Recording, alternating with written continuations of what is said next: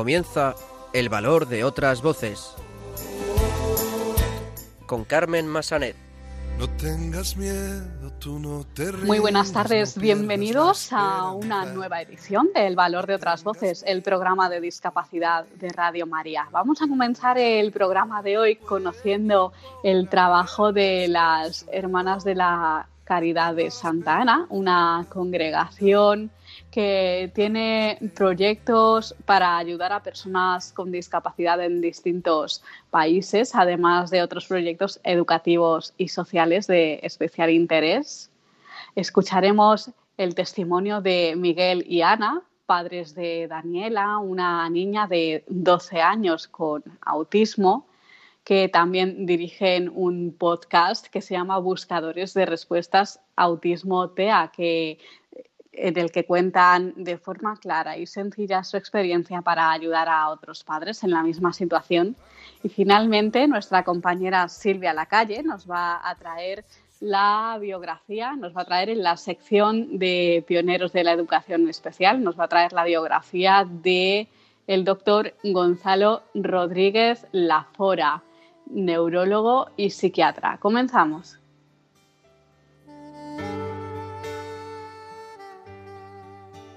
Como adelantábamos en el sumario, vamos a conocer la labor que realizan las hermanas de la Caridad de Santa Ana para saber algo más sobre la labor que realizan. Tenemos con nosotros a la hermana Alicia, secretaria general de la congregación, y también a la hermana Victoria Eugenia, que eh, vive en uno de los hogares para mujeres con discapacidad que tiene la congregación. Vamos a empezar saludando a la hermana Alicia. Muy buenas tardes, hermana, ¿qué tal? Hola, buenas tardes. Pues muy bien contenta de poder participar en su programa y bueno, pues eh, comunicarme con ustedes.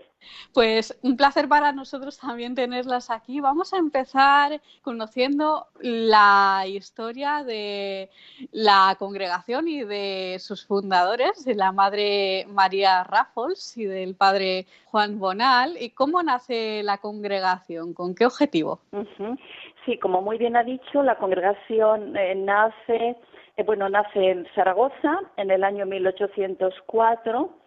Sus, eh, los fundadores de la congregación son, fueron la Madre María Rafos y el Padre Juan Bonal, los dos catalanes, la Madre María Rafos de Vilafranca del Penedés y el Padre Juan Bonal de Terrades. Ellos eh, tuvieron un primer contacto en el Hospital de la Santa Cruz de Barcelona, donde en aquella época había lo que podría ser el equivalente al voluntariado actual, y bueno, pues entraron en contacto con el mundo del dolor, vieron las necesidades que existían y allí mm, es cuando ellos pues ya acordaron eh, fundar la congregación en Zaragoza según las necesidades que había aquí en el Hospital Real de, mm, del Hospital de Nuestra Señora de Gracia. Entonces el 28 de diciembre del año 1804 llegaron aquí a Zaragoza y en el Hospital Real eh, pues eh, de Nuestra Señora de Gracia fue donde se fundó la congregación. Y concretamente a usted, eh, ya como experiencia personal, ¿qué es lo que le lleva a dedicarse a ayudar a otras personas? ¿Cómo toma ese camino en su vida? Bueno, vamos a ver, eh, yo ahora estoy en el Consejo General, pero durante muchos años he vivido en Rusia, en Vladivostok, eh, 22 años, ahí pues eh, desempeñé una tarea, bueno, pues educativa y también de acción social. Y mucho antes pues yo experimenté una, una llamada, una, una voz interior, yo creo que eso es algo mm, bueno pues bastante compartido por la mayor parte de las personas que han experimentado eh, esta vocación. Entonces yo soy antigua alumna de las Hermanas de la Caridad de Santa Ana y yo vi mm, un estilo de vida, una manera de situarse ante el mundo y eso fue lo que provocó en mí como una respuesta. Ya hace muchos, muchos años, yo entré en la congregación en el año en 1977 Eh, tenía 23 años y, y, bueno, pues lo que verdaderamente motivó en mí una respuesta fue eh, como una referencia, un ver eh, a las hermanas cómo vivían, cómo, eh, bueno, cómo se relacionaban, cómo educaban. Eso fue lo que a mí me dio verdaderamente el empujón, sí. Claro, eh, decíamos que aparte de los proyectos para personas con discapacidad, tienen otros también, ¿no? Muy interesantes. Eh, háblenos un poco de los proyectos que tienen, ¿no? Tienen proyectos educativos, eh, cuéntenos. Sí, bueno, vamos a ver, la congregación nuestra es una congregación que intenta servir eh, allí donde hay una necesidad. Entonces, pues nuestro campo de acción es muy, muy variado. Estamos en los cinco continentes y mm, bueno pues nuestra acción eh, no está limitada por un contexto concreto sino más bien bueno pues mm, atendemos necesidades en el ámbito educativo como muy bien ha dicho en el ámbito de la salud en el ámbito de la acción social eh, bueno, pues ese sería nuestro nuestro servicio en estas tres esferas. Pero claro, eso es muy amplio, ¿no? Sí. Lo educativo, la salud y lo social serían como los tres ámbitos que de alguna manera dan lugar, bueno, pues a muchas actividades diferentes. Claro, yo puedo hablarle, por ejemplo, pues de mi, de mi propia experiencia a lo largo de tantos años ya en la congregación. Yo me moví mucho en el ámbito educativo y luego ya en Rusia, pues también en la pastoral, y en la acción social, pues con niños de la calle fundamentalmente, en un centro de, de, acogida para niños de la calle que estaban como muy condicionados por el mundo del alcoholismo. Ese ha sido mi, bueno, la esfera, el lugar, el ámbito en el que yo me he movido estos últimos años hasta hace dos que, bueno, pues estoy aquí en Zaragoza, en el Gobierno General. Vamos a hablar concretamente de eh, su presencia en el campo de acción de la discapacidad. Cuéntenos un poco qué centros tienen, qué eh, trabajo hacen. Sí, bueno, vamos a ver. Eh, la congregación, como le he dicho, está muy extendida, está en los cinco continentes. Entonces, en concreto, con el mundo de la discapacidad, nosotros hemos tenido mm, centros aquí en España, pues por ejemplo mm, hemos trabajado con ADARES en el Colegio de Santo Ángel. Bueno, pues eh, la atención fundamental de las hermanas era una atención desde, desde la salud, la asistencia social, los servicios que necesitaban los, los chicos. Y luego también hemos eh, estado en un colegio de educación especial, que era el Colegio de, Santa, de San Antonio, este era un colegio de chicas, y allí, bueno, pues como en todos estos centros de lo que se trataba era de salir al paso de las necesidades que se tienen, pues desarrollar las capacidades de estos eh, chicos y, hacer todo lo posible para sacar lo mejor de ellos y, bueno, pues que puedan desarrollar las capacidades que poseen. Luego en Nicaragua tenemos también un centro en Ciudad Darío, en Matagalpa, también es un centro de eh, bueno pues de asistencia a discapacitados, es un centro grande, eh, se atienden a personas con distintos tipos de discapacidad, pues eh, personas con ceguera, personas con autismo, esto sería en, Nicaragua. En México, también en, León, en Guanajuato, la Casa Primavera, mm, en la que ha estado la hermana Victoria Eugenia, que, bueno, pues va a hablar de, de ello dentro de unos minutos. En Filipinas tenemos un centro enorme, este centro yo lo conozco personalmente, y mm, bueno, pues ahí atendemos a seis, más de 600 personas con discapacidad de todas las edades, eh, hay hasta personas ya ancianas. Es un centro del gobierno, pero toda la gestión y los servicios eh, pues eh, corren a cargo de las hermanas de la congregación con muchos voluntarios también.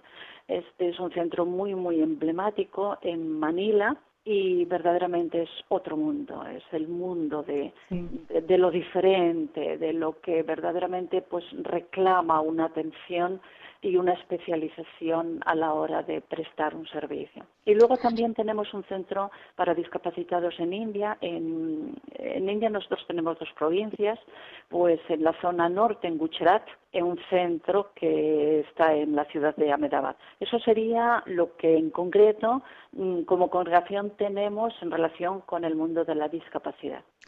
Sí, pues vamos a saludar entonces, si le parece, a la hermana Victoria Eugenia para que nos cuente su experiencia. Hola, buenas tardes. Muy buenas tardes, hermana. Eh, nos alegramos de saludarla. Bueno, eh, cuéntanos un poco en el centro de Guanajuato, en México, ¿cuál es el trabajo que realizan?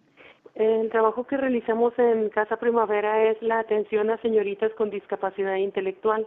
Y Allí pues recibimos señoritas desde los 15 años hasta los 40 años y la intención o el objetivo es ayudarles y enseñarles a que puedan valerse por sí mismas, porque en ocasiones pues llegan sin saberse valer por sí mismas y allí se les dan talleres y además que en algún momento de su vida puedan solventarse sus gastos.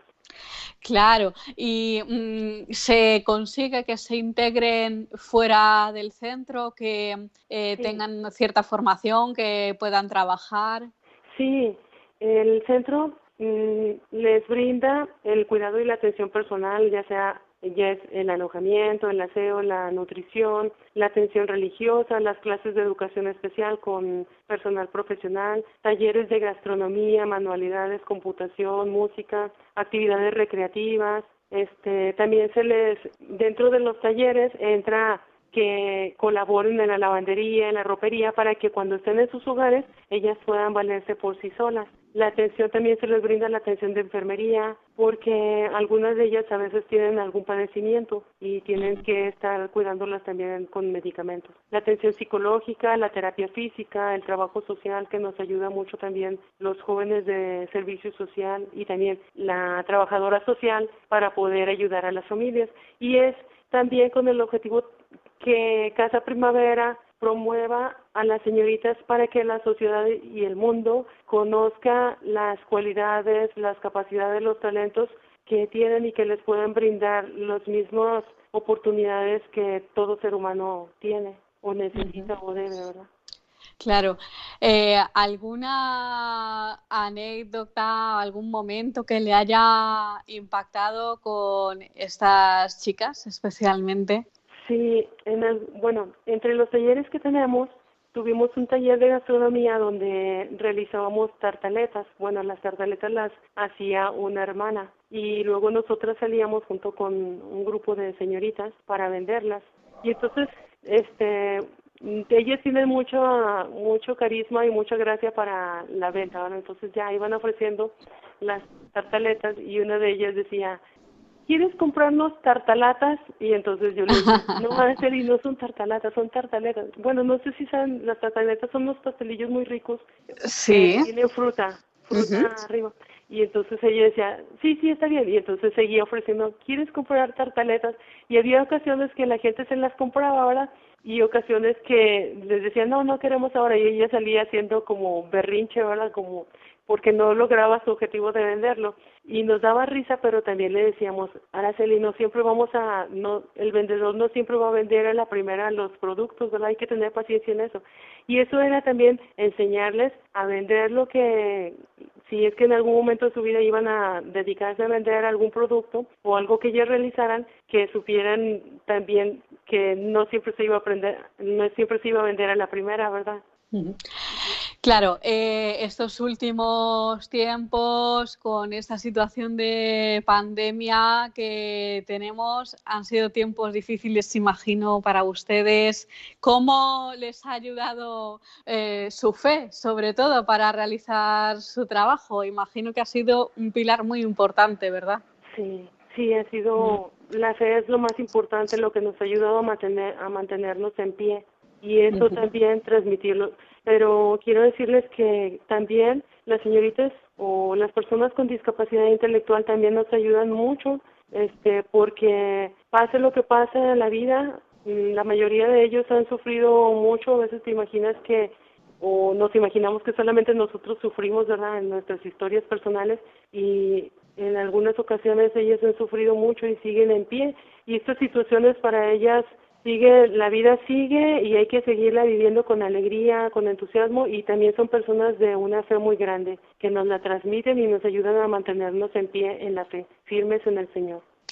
Pues con ese mensaje nos quedamos. La verdad que ha sido un placer escuchar el testimonio de usted. Si le parece, pásenos a la hermana Alicia otra vez y ya eh, la saludamos para despedir la entrevista. Sí, mucho gusto y gracias por la invitación. Hermana Alicia, pues cuéntenos, eh, para ya finalizar, díganos los datos de contacto de la congregación para esos oyentes que quieran obtener más información sobre su trabajo o directamente colaborar de algún modo con ustedes. Bueno, eh, muy bien, eh, pues si hablamos de colaboración, eh, no solo de, conocimiento, bueno, conocimiento, pues la página web de la congregación puede entrar en, contacto con nosotras a través de dicha página.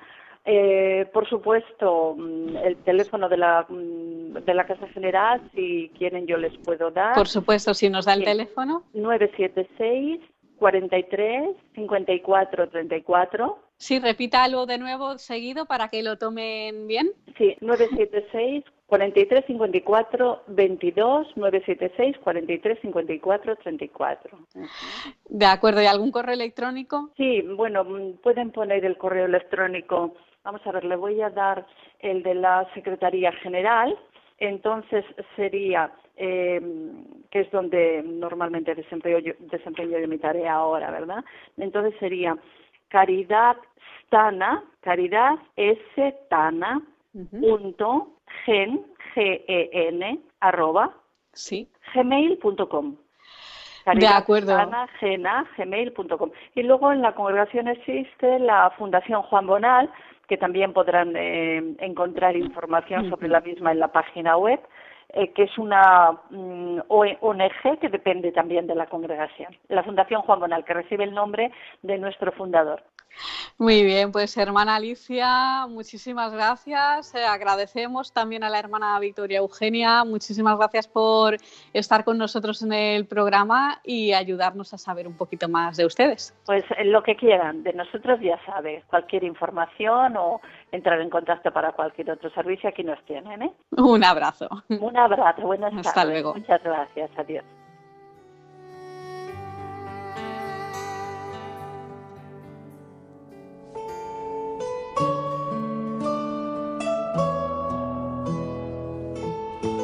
Testimonio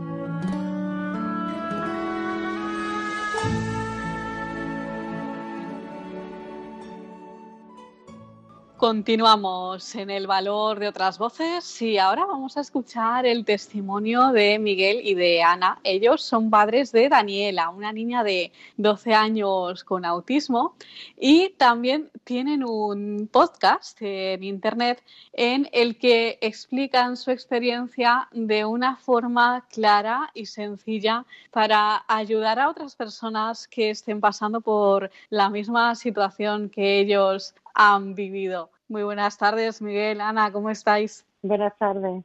Buenas tardes. Nos alegramos de saludaros. Eh, Ana, si te parece, empezamos por ti. Ah, cuéntanos eh, qué grado de autismo tiene Daniela. Daniela tiene autismo infantil y se lo diagnosticaron con tres añitos. Así que imaginaros ya de tres añitos hasta los doce, nueve años que llevamos con este tema.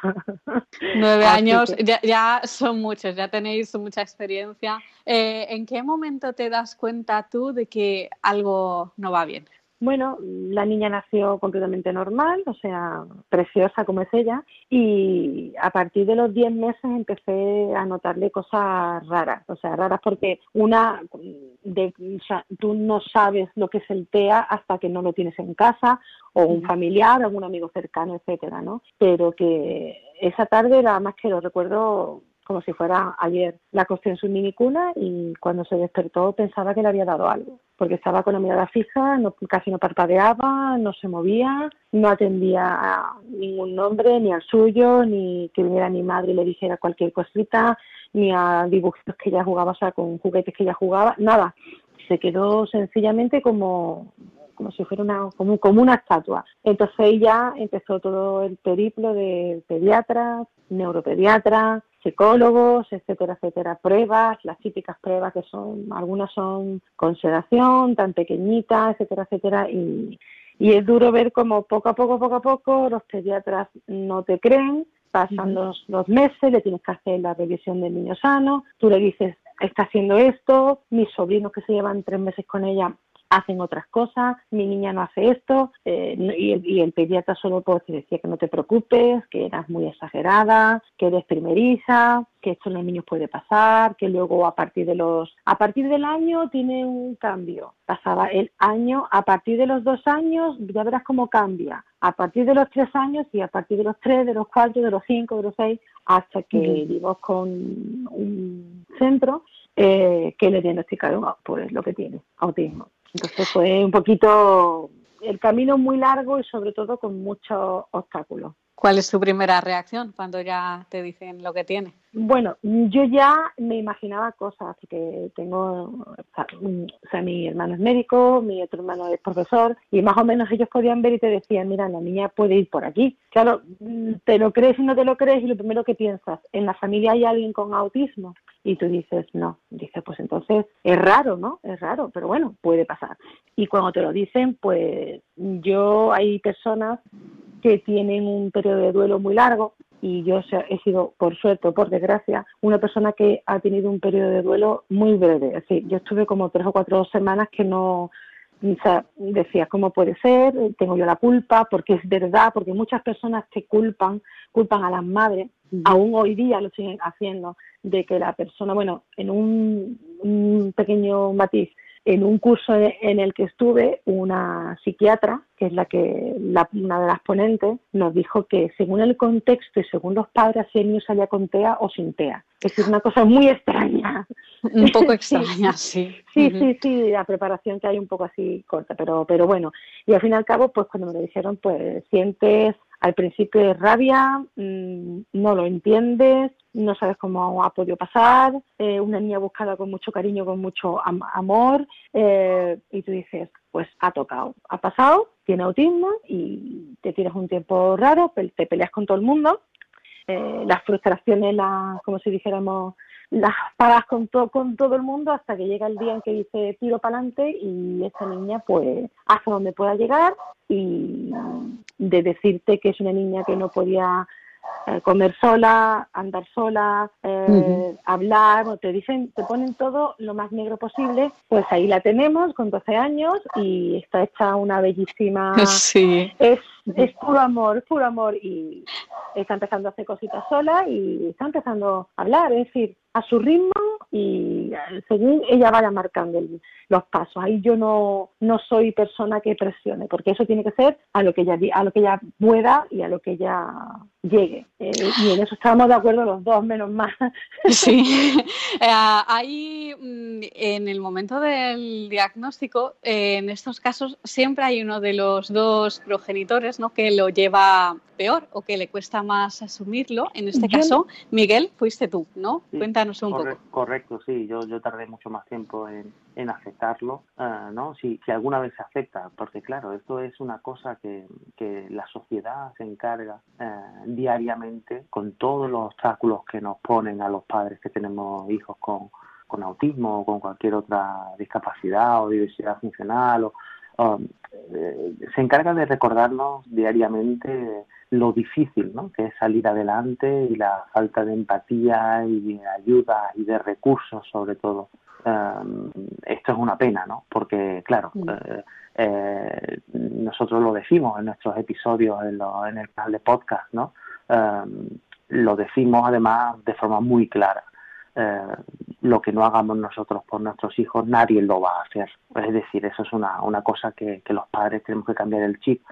Nos creemos que por delegar en profesionales o delegar en, ya está todo hecho y que en el colegio van a solucionarlo todo o que el psicólogo va a solucionarlo y eso es falso. Es decir, si tú no tienes una implicación al 200% de los padres, si no te formas, si no te informas, si no te eh, tienes un criterio propio eh, como padre, que a veces, a veces lamentablemente excede de lo, de lo, de lo humanamente posible, porque claro, te tienes que convertir en, en, eh, en, en, un superhombre, una supermujer, porque tienes que saber de todo y tener un criterio sobre todo lo que afecta a tu hija, mucho más que, que un hijo o una hija neurotípica o sin autismo, por ejemplo, en, nuestro caso, ¿no?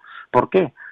Pues porque tienes que saber, eh, decir, nadie te lo dice, pero, pero las decisiones y la responsabilidad em, en muchísimos ámbitos dependen de los progenitores, de los tutores legales. Eh, es decir, los médicos te van a recomendar medicarlo, te van a recomendar, a recomendar mm, muchas cosas eh, pero el que toma la última decisión siempre somos los padres y las madres.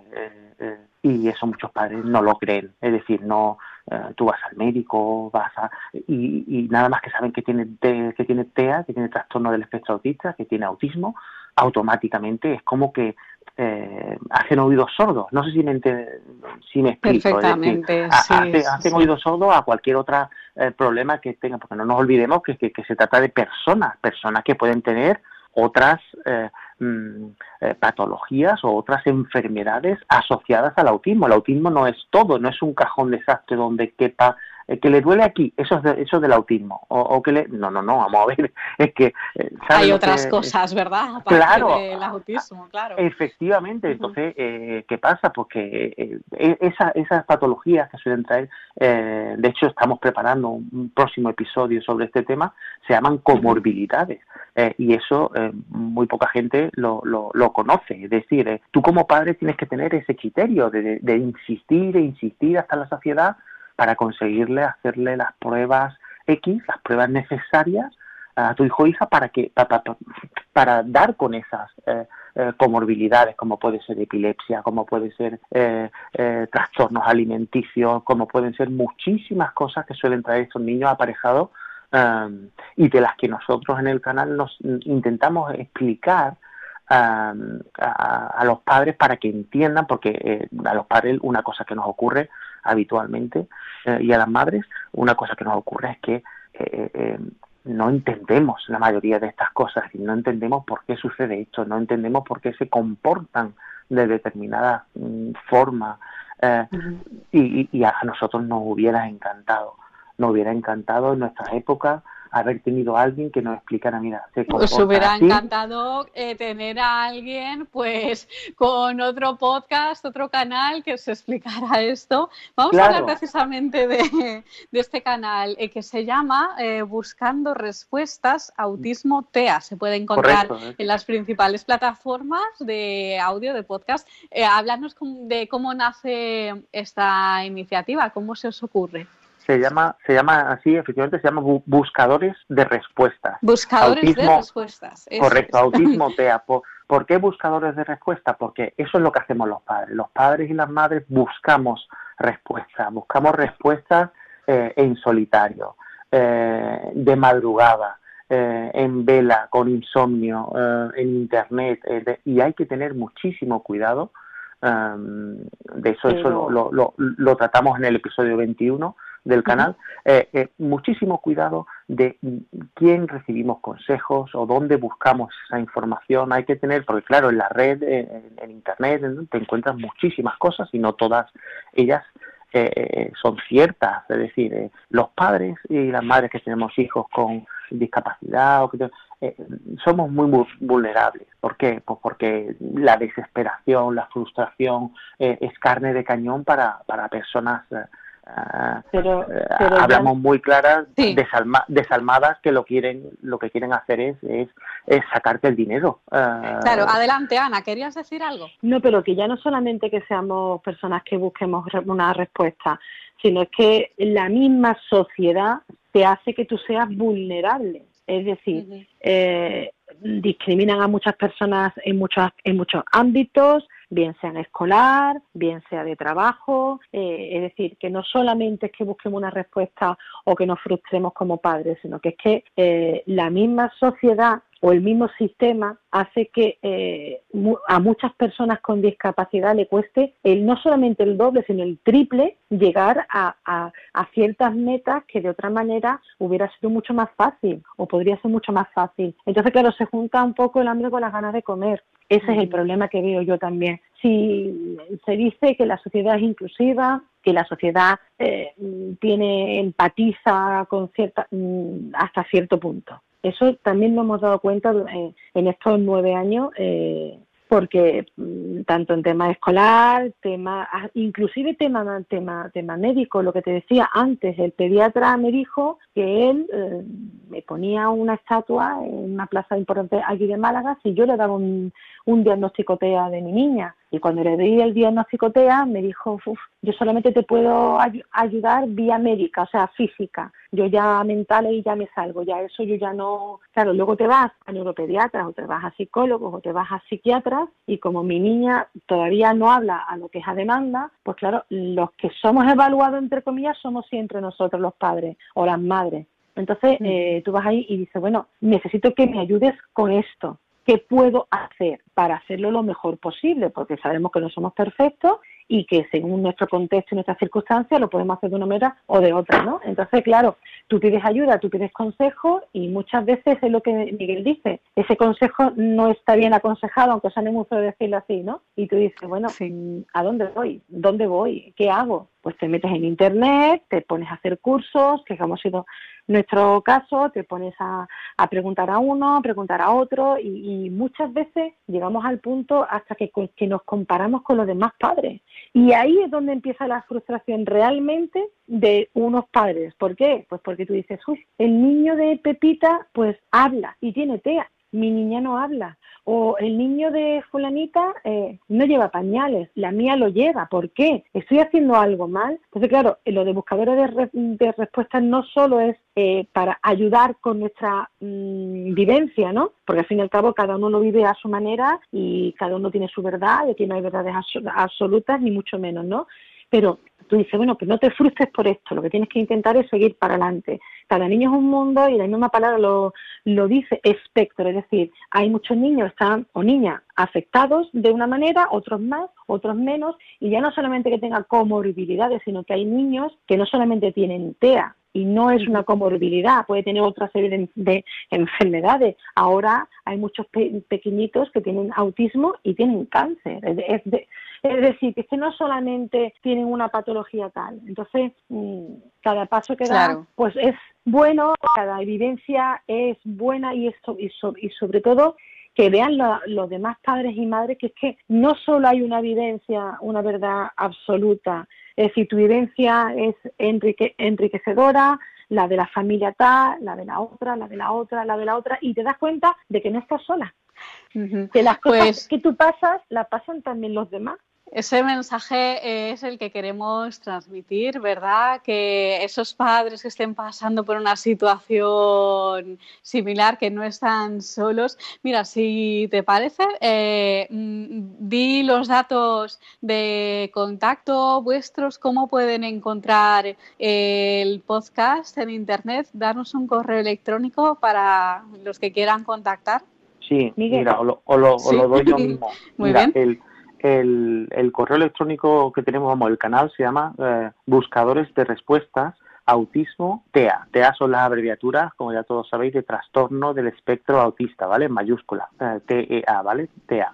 Em, y el, el, lo encontráis en las principales plataformas que hay, Evox, eh, Spotify, Google Podcast, Apple Podcast, vamos, las principales en todas, simplemente en el buscador ponéis el, el, nombre y ya aparece, ¿vale? El correo electrónico que tenemos nuestros es buscadores respuestas, toda una palabra, buscadores respuestas punto contacto arroba gmail.com. Eh, y aparte también tenemos una página web que es eh, en, cualquier episodio de los nuestros, en lo que es el, detalle, digamos, el texto del episodio, más abajo lo, lo veréis, el link a la página web donde eh, intentamos responder las principales preguntas que nos planteamos los padres, ¿no? A la hora de por qué buscamos ayuda básicamente resumiéndolo brevemente, lo que intentamos hacer con este podcast es aportar esa visión, nuestra visión, muy realista, porque somos muy realistas y críticos. Es decir, nosotros, como, como te, te, decimos, no, no, nos gusta dulcificar un, una situación eh, que en muchos casos no tiene nada de, dulce. Es decir, eh, va a ser muy traumática, va a ser muy preocupante, va a ser muy... Entonces tienes que estar preparado anímicamente y tener las herramientas para saber enfrentarte a eso. Lo que decía antes mi mujer, eh, ese consejo para algún problema que, a una pareja o, a, una a una madre, un padre con, con, un hijo con autismo se le plantea sobre su hijo, que es un mundo que, que está hundiéndose que, y te viene alguien con mucha más experiencia y te dice, no, mira, esto sucede por esto, por esto y por esto. Esta es nuestra experiencia, por si te es de ayuda. Eso, en, en, el momento adecuado, puede ser un salvavidas tremendo, ¿sabe? Ahorrarte noches y noches en vela y, sobre todo, dirigirte hacia el camino o ponerte en el camino adecuado para solucionar esa situación puntual tuya, ¿vale? Que tienes con tu hijo o con tu hija. Eso tiene un valor muchas veces incalculable que no sabemos muchas veces apreciar en la sociedad. Eh, no sabemos y eso no existe. Mm, por, lo, por las vías eh, públicas, digamos, ¿no? ¿no? No existe, la, ya en tu programa ya se ha hablado muchas veces em, de la atención temprana, eh, que dependiendo de la comunidad, en fin, hay o no hay atención temprana, termina a los seis años, eh, después ya nada es subvencionado, todo es vía privada y de pago. Muchas personas, muchas familias no pueden permitirse esos desembolsos en unas terapias carísimas, necesitan mm, una orientación. Nosotros en el mismo, en el canal hemos dedicado un monográfico, por ejemplo, solamente a lo que es alimentación y autismo. Es un caballo de batalla tremendo para, para estos para estos niños porque suelen ser muy restrictivos a la hora de comer, siempre comen lo mismo eh, y no los puedes sacar de ahí. Hay que saber cómo, eh, en el caso de nuestra hija, pues mm, tardamos, pero, pero fue cuando, eh, nuevamente cuando ella estuvo preparada. entonces tienes que saber no presionar cuando no debes presionar para no causar un rechazo, un trauma en ese niño, esa niña que, que va a su propio ritmo tienes que, a lo mejor que, sí. a lo mejor es un ritmo eh, menor que un niño no, neurotípico es decir eso ya el niño es el que lo va marcando y sobre todo recalcar muchísimo que las, las familias que tienen personas con discapacidad como cualquier otra familia necesitamos ser escuchados, que muchas veces no nos escuchan. Muchas veces dicen que la madre o el padre es muy nervioso, es que están exagerándolo, es que el niño tiene mamitis, tiene papitis, tiene... No, no, no, necesitamos que nos escuchen. Y no solamente eh, los pediatras, los médicos, tal, la sociedad. Eso es importante, porque muchas necesidades que tienen las personas con discapacidad no son escuchadas. Y, y, quien mejor puede decir lo que necesitan somos los padres. Y al final de todo te darás cuenta que todos coincidimos casi, casi en un 90% en lo mismo. Y es lo que te digo, que, que el, sentirte que te están escuchando, el sentirte que te puedan dar un consejo, el sentirte que no estás sola. Es decir, no estás sola porque somos muchas las familias que tenemos el autismo en casa. Pues sí, entonces eh, ese mensaje es el que queremos transmitir hoy, que no están solos eh, con este podcast eh, buscando buscadores de respuestas, autismo TEA. la verdad que necesitaríamos un programa más, ¿no? Para poder hablar más con vosotros porque tenéis una experiencia muy interesante, pero la radio es como es. Entonces, pues hoy tenemos que dejarlo aquí, pero ha sido un placer, Miguel, Ana. Recordamos eh, padres de Daniela, una niña de 12 años con autismo, eh, en el programa, eh, que sepáis que estamos a vuestra disposición para lo que queráis, ¿de acuerdo? Okay. Muchas gracias por la invitación. Un abrazo muy fuerte. Hasta pronto. Hasta luego. Hasta luego.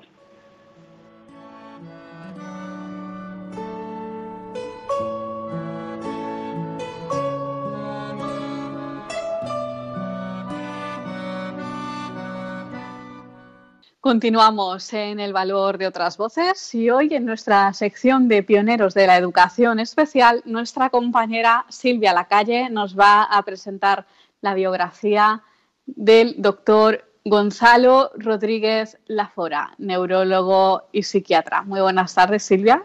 Hola, Carmen. Buenas tardes y buenas tardes a todos los oyentes.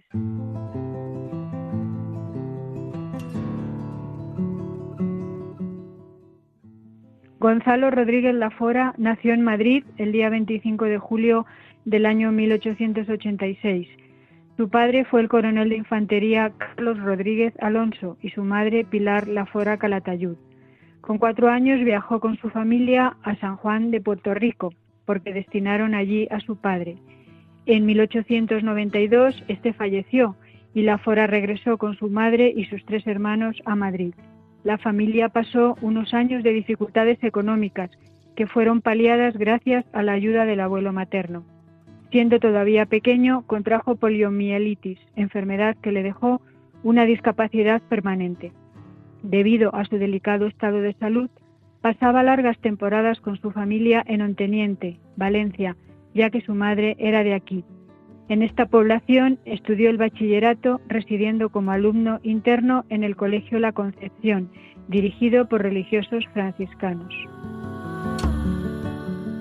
Posteriormente, en Madrid, comenzó sus estudios de medicina en el Real Colegio de Medicina y Cirugía de San Carlos, futura Facultad de Medicina, del que fue alumno desde 1900 a 1908 año en el que terminó su licenciatura con la calificación de sobresaliente.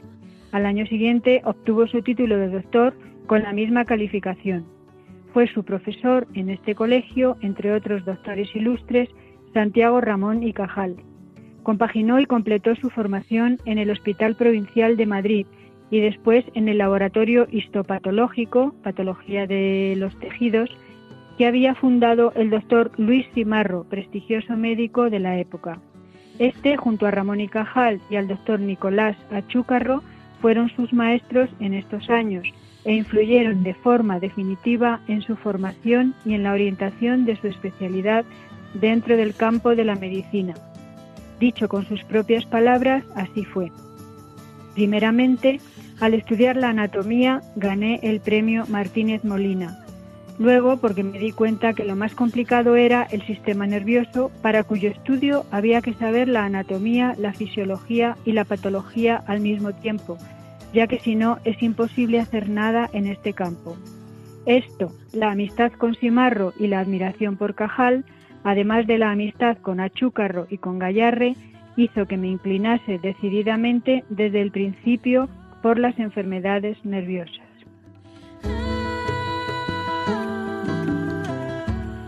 La Junta para Ampliación de Estudios e Investigaciones Científicas, fundada por Ramón y Cajal en el año 1907, le concedió una beca y en los primeros días de enero de 1909 pudo marcharse a Alemania para estudiar en Berlín y Múnich la anatomía del sistema nervioso.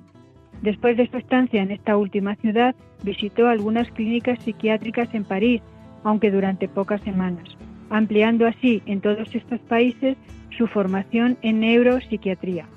En el año 1910 aceptó una oferta de su amigo el doctor Achúcarro para que le sustituyera en un hospital de Washington dedicado a enfermedades mentales, como médico de la patología de los tejidos, ofrecimiento que aceptó.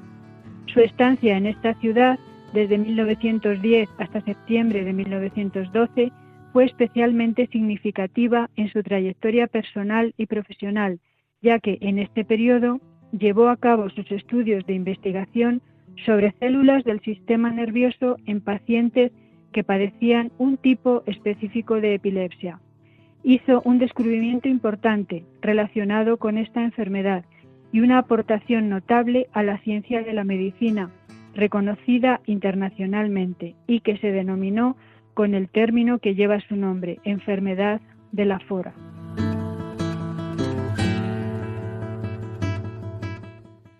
En octubre del año 1912 regresó a Madrid y hasta 1922 tuvo numerosos y variados trabajos y ocupaciones como médico, investigador y escritor.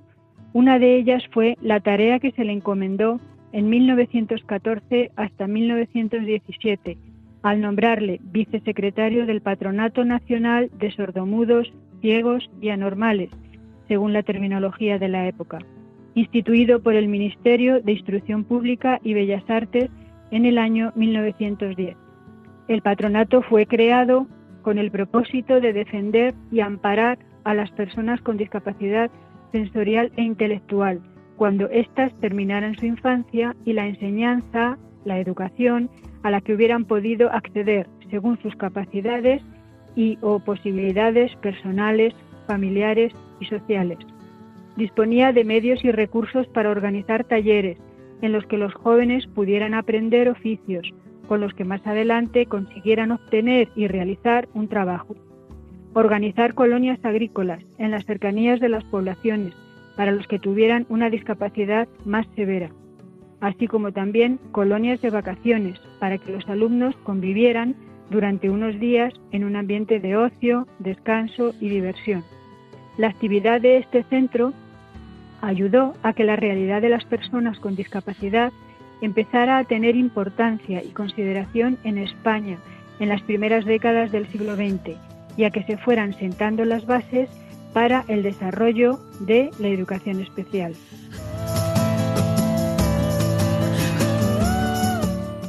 Su interés y preocupación hacia la llamada infancia anormal y en general hacia la psiquiatría infantil continuaron dando un paso más con la publicación en el año 1917 de su libro Los niños mentalmente anormales, fruto precisamente de su trabajo en el patronato.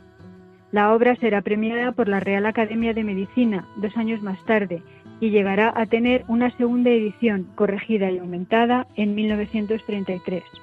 En ella sigue defendiendo la importancia de la preparación de los maestros para afrontar la educación de estos niños. Dirá, un maestro no preparado, como un médico no especializado, están incapacitados tanto para el diagnóstico como para la pedagogía de anormales. Sostendrá que la edad más adecuada para comenzar la asistencia a la escuela de educación especial son los cuatro años y el primer destino escolar para estos niños serán los jardines de infancia de educación especial, debiendo permanecer en ellos hasta los siete años. De ahí pasarán a las clases elementales de la escuela especial, donde también completarán su formación con algún aprendizaje profesional. Los niños de educación especial, señalaba la Fora en su libro, son aquellos que manifiestan una insuficiencia en su rendimiento escolar o una falta de adaptación a la escuela. Es por tanto función del maestro dar la voz de alarma para seleccionar y separar a estos alumnos de los otros niños, con el objeto de proceder a su estudio y diagnóstico, mediante el empleo de exámenes pedagógicos, psicológicos y médicos. También es fundamental establecer las causas de la anormalidad. Eran varias, pero él las agrupaba según tres tipos de factores, los familiares, los individuales y los relacionados con el ambiente que rodeaba al niño. Había también unos signos físicos y psíquicos de la anormalidad que era necesario estudiar y determinar para posteriormente clasificar a los alumnos según sus características y poderles ofrecer el tratamiento terapéutico interdisciplinar que necesitaran, siendo, por tanto, imprescindible la colaboración entre el médico y el maestro. Esta obra contribuyó de manera muy importante a la formación de los maestros y educadores que querían dedicarse a esta enseñanza. Fue para ellos un instrumento de gran utilidad y tuvo para su tiempo, según dicen sus estudiosos, un nivel de erudición a la altura de las mejores de Europa y proponía, entre otros objetivos, que se considerase la educación especial en nuestro país como una disciplina científica.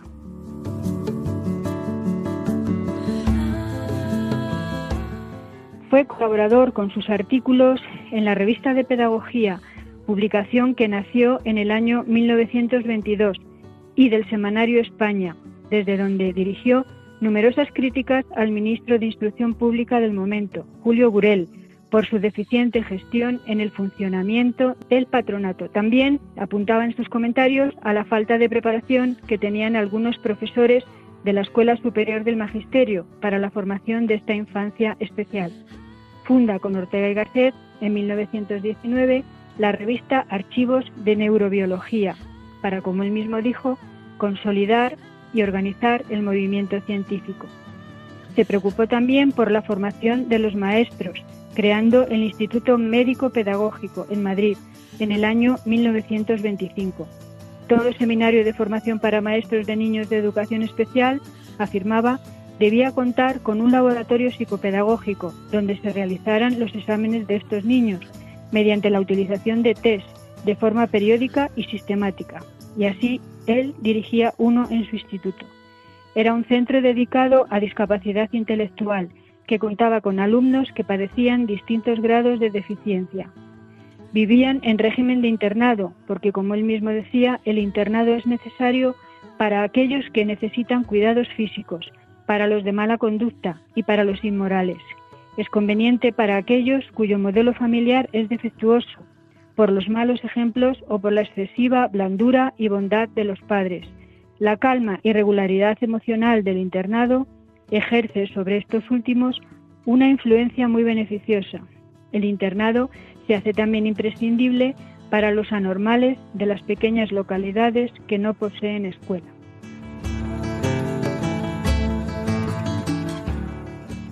Junio del año 1938 tuvo que exiliarse a México, él solo, permaneciendo en España su mujer y sus tres hijos. Allí vivió y ejerció su profesión hasta que volvió en diciembre de 1947 y se instaló nuevamente en Madrid, donde residirá hasta el final de sus días. Expresará antes de su regreso. Por mi parte, no me mueve al viaje más deseo que el de reunirme con los míos y para poder volver a trabajar científicamente en la tradición de investigación iniciada por mi maestro Cajal y que los discípulos debemos continuar por encima de cualquier contingencia histórica o política, pensando solo en la ciencia española eterna. Estos primeros años serán duros y tristes para él. Pasó por varias dificultades económicas y profesionales, pero volvió a trabajar tres años después, en diciembre de 1950, con 64 años, como jefe del Servicio de Psiquiatría del Hospital Provincial de Madrid. Y comienza nuevamente a estudiar y a publicar, a dar conferencias, a participar en cursos y simposios, a viajar. Vuelve a ser reconocido su prestigio, sobre todo internacionalmente. Pero en el año 1955 llega su jubilación, lo que no le hace parar su actividad en absoluto, continuando su labor en la consulta privada, en reuniones científicas, con publicaciones de libros, con artículos científicos y de divulgación, escribiendo en revistas, asistiendo a congresos.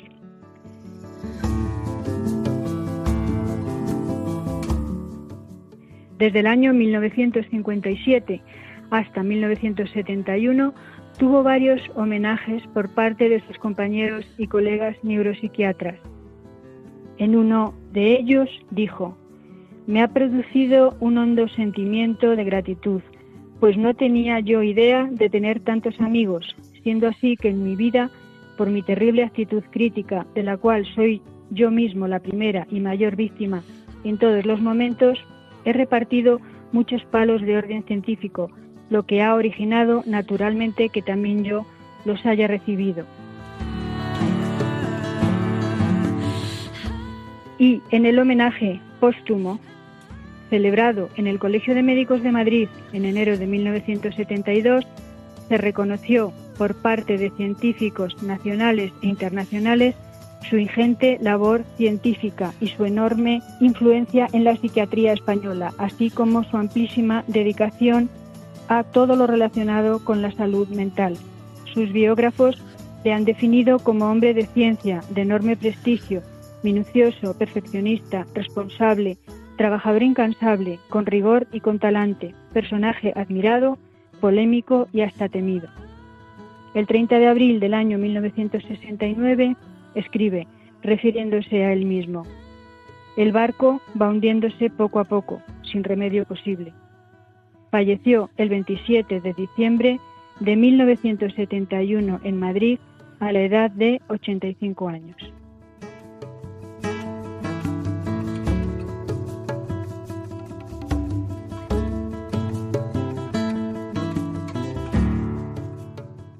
Muchísimas gracias Silvia por traernos la biografía de este doctor, Gonzalo Rodríguez Lafora. Nos escuchamos en la próxima entrega de Pioneros de la Educación Especial.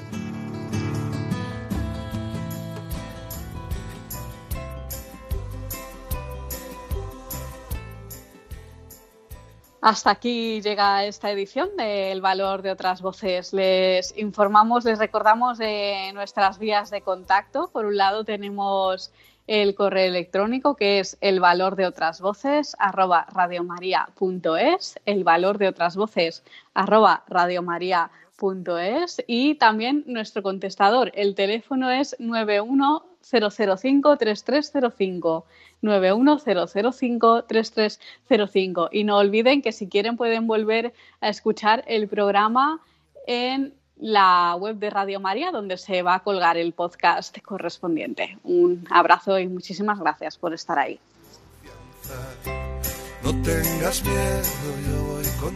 Han escuchado El valor de otras voces, un programa presentado por Carmen Massanet. Cosido alguna almohada, anda, levántate y anda.